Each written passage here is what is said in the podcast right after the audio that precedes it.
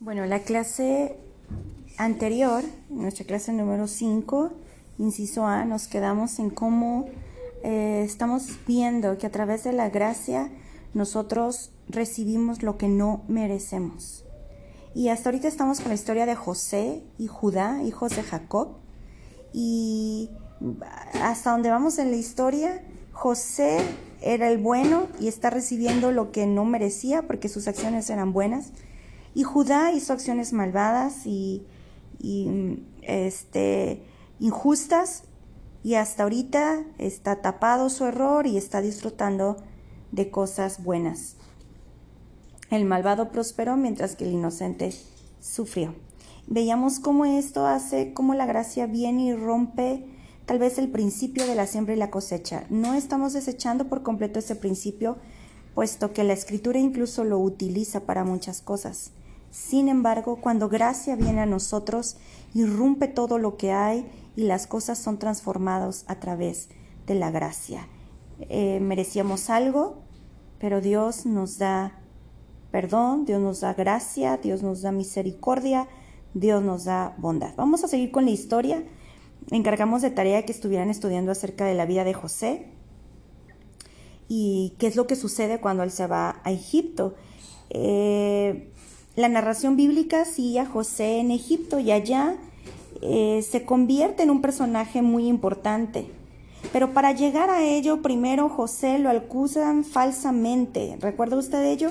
En casa de Potifar, la esposa de Potifar lo acusa falsamente de intento de violación. Y este acto hace que lo sentencien eh, a la cárcel un tiempo difíciles. Pero a pesar de todo, mantuvo eh, una sujeción firme a su integridad y finalmente Dios lo levantó por encima de sus circunstancias para establecerlo como una principal figura en la nación de Egipto.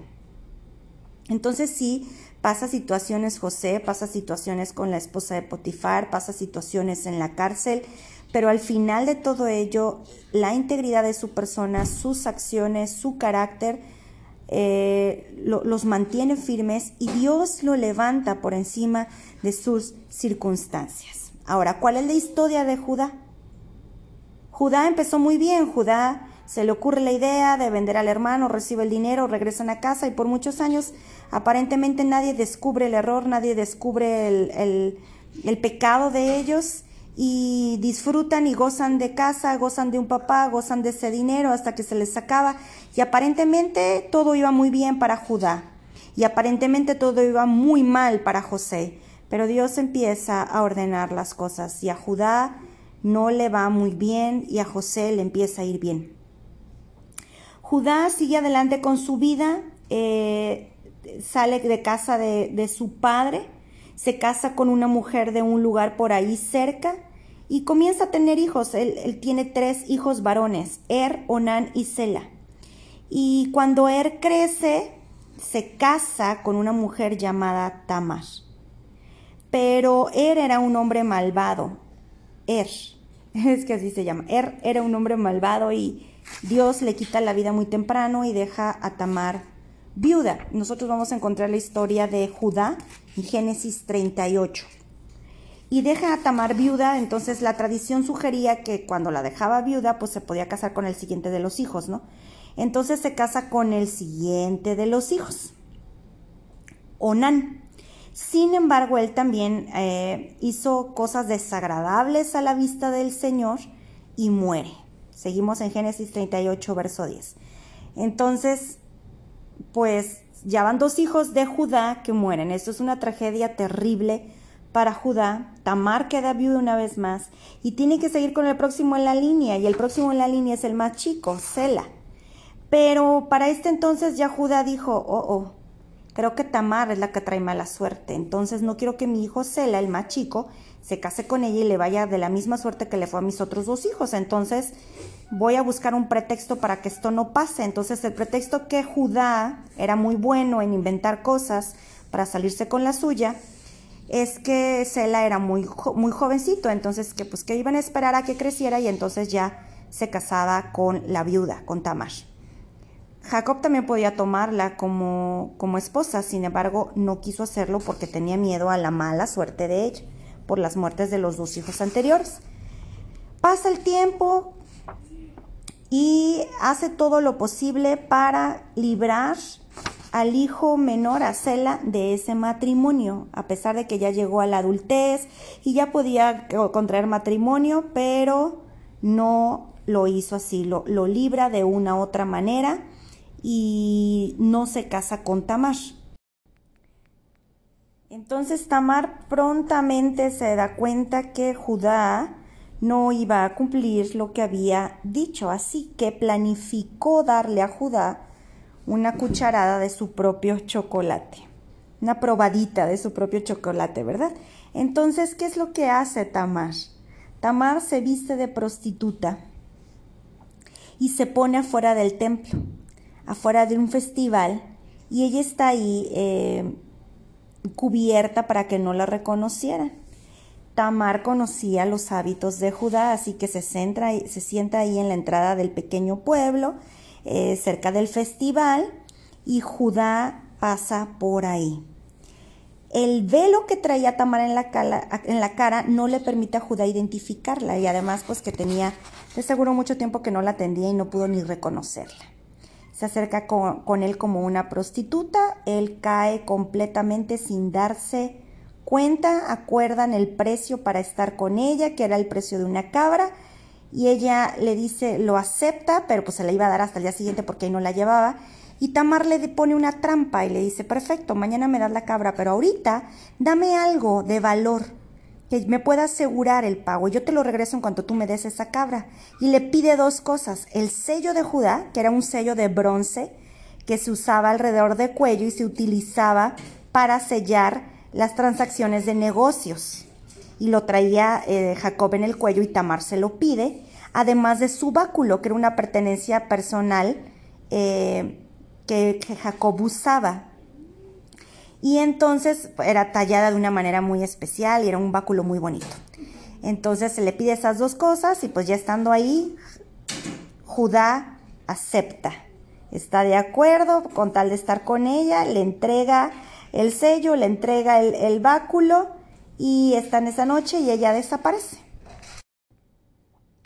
Judá nunca sabe que, es, que, era, que era Tamar, por supuesto. Eh, sale a encontrarla para darle la paga, para darle la cabra y que ella le regresa el sello y que ella le regresa el báculo, pero no la encuentra. Y todos los de ahí le dicen, aquí no estuvo ninguna prostituta, aquí no conocemos, aquí no supimos. Entonces, para no meterse en más problemas y que lo descubran, mejor se queda calladito ordena la reposición del sello, talla otro báculo y San se acabó aquí nadie me escuchó, qué bueno que esta mujer desapareció. Sin embargo, no contaba con que Tamar queda embarazada. Su nuera había logrado lo que quería y queda embarazada. Y empieza a notarse el bulto en su estómago, pero Judá lo que hace es exhibirla y se vuelve el juez intachable al juzgarla y la, exhibe públicamente por el hecho de que esto le causa una deshonra y una vergüenza familiar, de que la nuera viuda había quedado embarazada quién sabe de quién. Pero entonces Tamar tiene un plan. Pero este Judá del que estamos hablando ahora, ¿no es este mismo Judá el que planeó matar a su hermano? José? ¿No es este mismo Judá que lo vende como esclavo sin importarle que se lo llevaran y lo maltrataran y no volver a verlo y recibe la ganancia de esta venta? ¿No es el mismo que ve el corazón destrozado de su padre Jacob llorando día y noche por la muerte de su hijo favorito por años? ¿No es Judá este mismo que le prometió a su nuera cuidarla? Sin embargo, con todo el plan no tuvo la intención de cumplir su palabra y la abandonó y sin darse cuenta se prostituye con ella. Es el mismo Judá, que le estaba yendo todo muy bien a pesar de sus acciones. Pero de repente con sus hijos y con esta situación las cosas comienzan a cambiar. Tamar tenía la evidencia de con quién había estado, el sello y el báculo. Así que dice el día de la ejecución señalada, porque Judá la lleva para que la maten. Eso merecía y todo el pueblo acepta, la exhibe, la ridiculiza y la van a matar. Y el día de la ejecución Tamar dicen, miren, esto que tengo aquí, este báculo y este sello le pertenece al hombre del que llevo un hijo en mi vientre. Si encuentran de quién es, van a saber quién es. Y pues era muy obvio, descubren que era de Judá. Así que este se ve forzado a cancelar la ejecución y anula todo esto.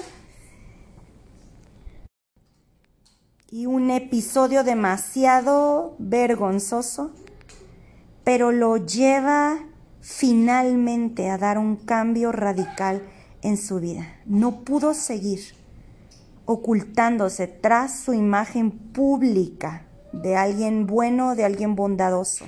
Ya no pudo más. Todo sigue en Génesis 38, 26. Y dice así, más justa es ella que yo, por cuanto no la he dado a Sela mi hijo. Judá empieza a cambiar el rumbo de su camino, de su historia, y reconoce su error. Reconoce su error. Si aquí paráramos la historia de Judá, nos daríamos cuenta que al fin recibió lo que merecía. Al fin está recibiendo tanto de esto que él, eh, una medida de lo que él mismo hizo. Está finalmente cosechando lo que sembró. Pero la historia de Judá no termina aquí. Veinte años pasaron desde que Judá y sus hermanos venden a José como esclavo. Y no tenía la manera de saber cómo le había ido a José o lo que había pasado. Sin embargo, José se había sobrepuesto de una serie de adversidades hasta llegar a ser el primer ministro de Egipto.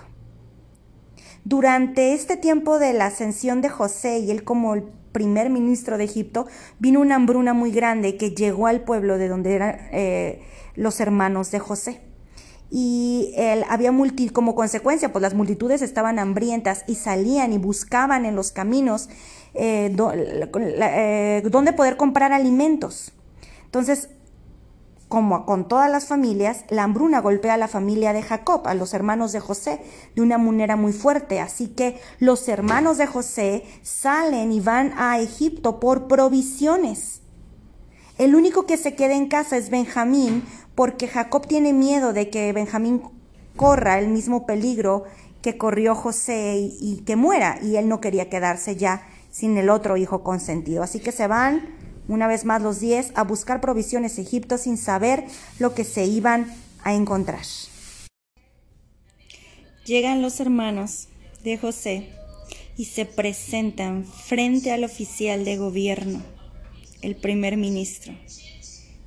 ¿Quién era? José, su hermano, el que ellos habían vendido como esclavo.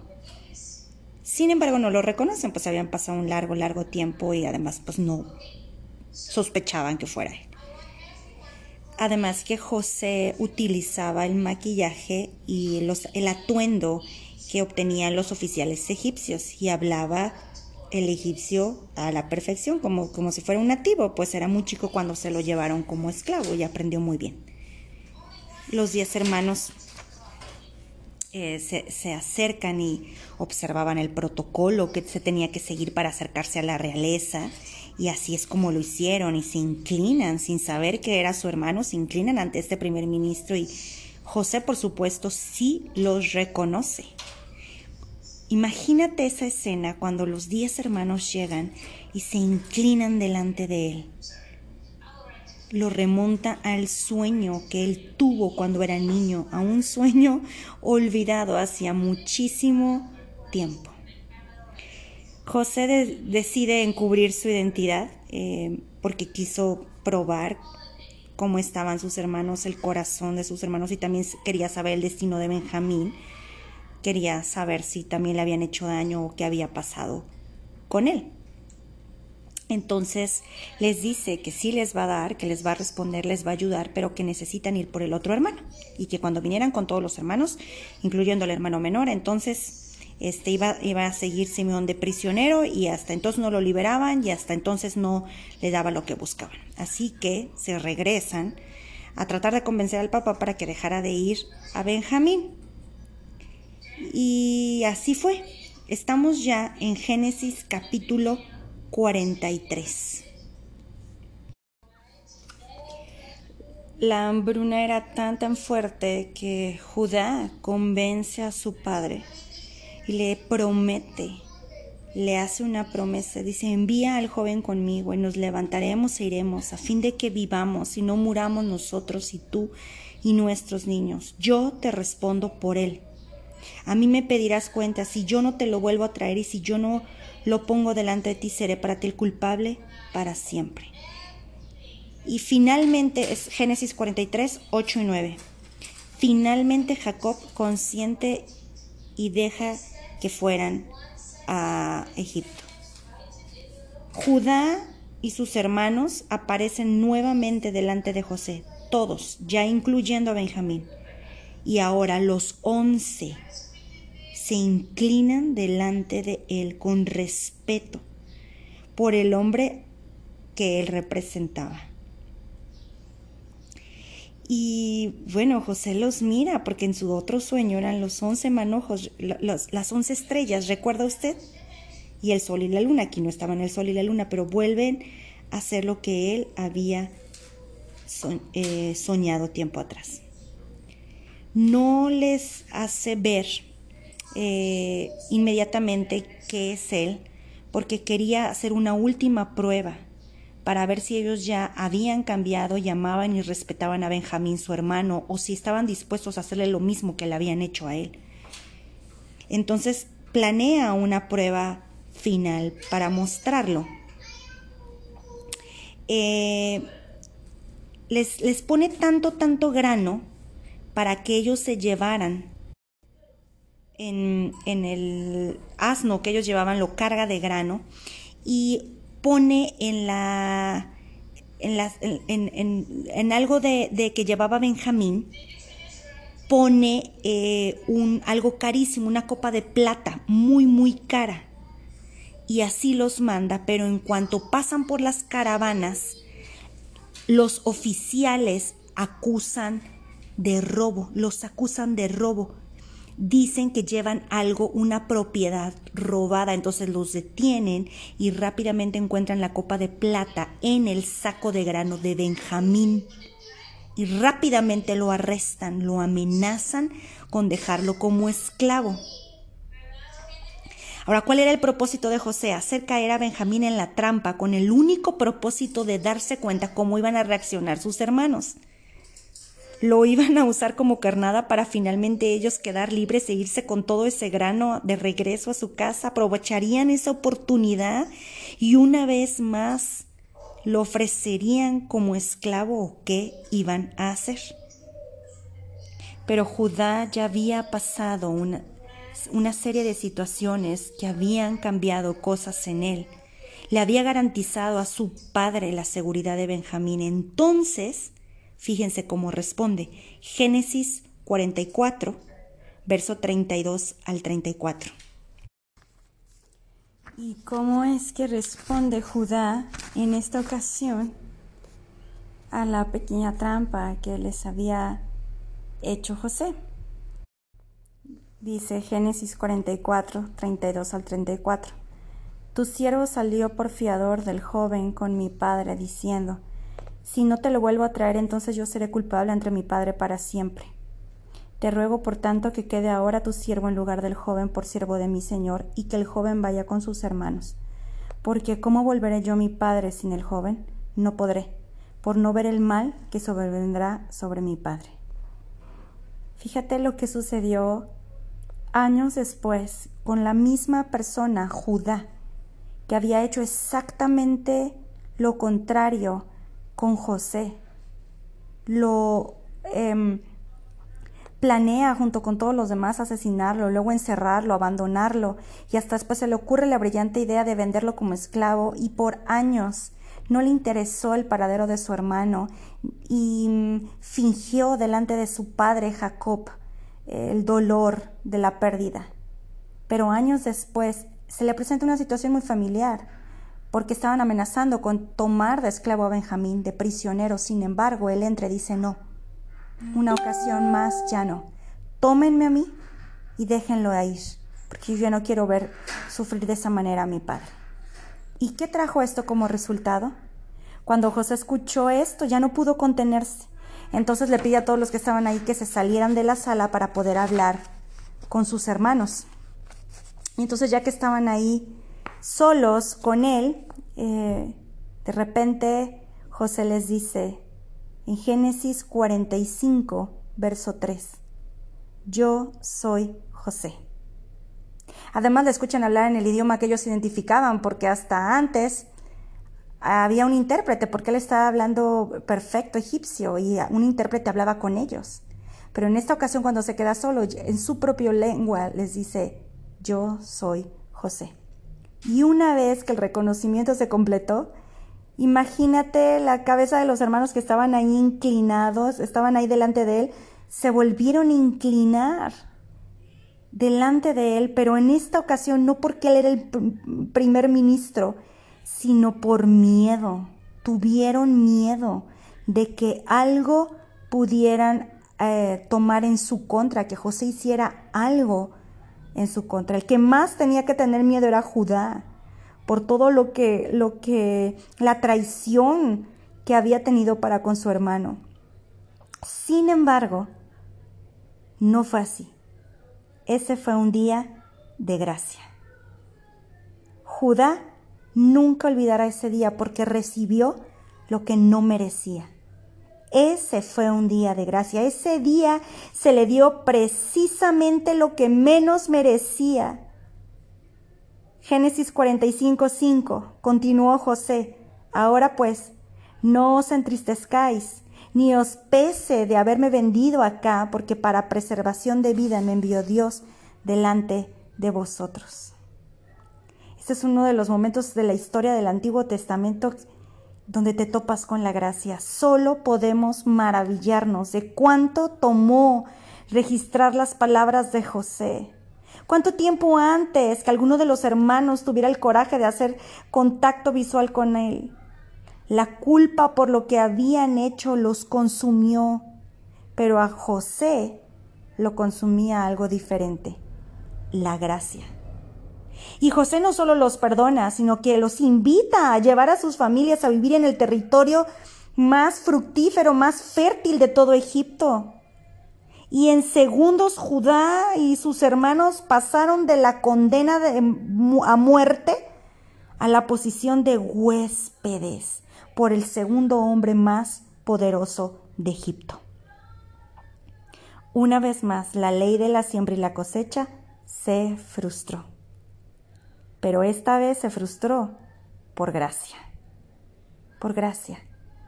Judá nunca recibió realmente lo que merecía. Y así nos sucede a nosotros, así me sucedió a mí, así sucede contigo y así quiere el cielo que suceda.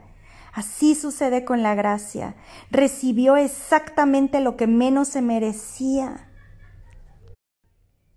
Merecíamos la muerte merecemos muchas de las veces la muerte por, por nuestro pecado, por los odios, los rencores, la falta de perdón.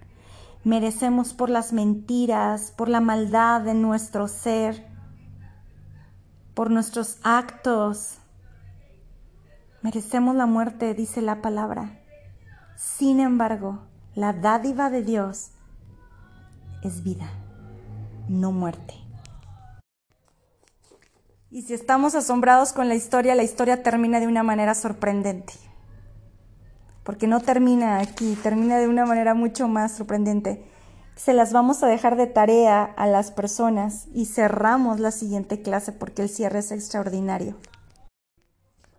¿Qué es lo que sucede cerca de la muerte de Jacob? Y vamos a dejarles que estudien Génesis capítulo 49, donde viene ya acerca de lo que sucedió con la muerte de, de Jacob. Génesis 49, déjaselos de tarea y lo revisamos la última clase.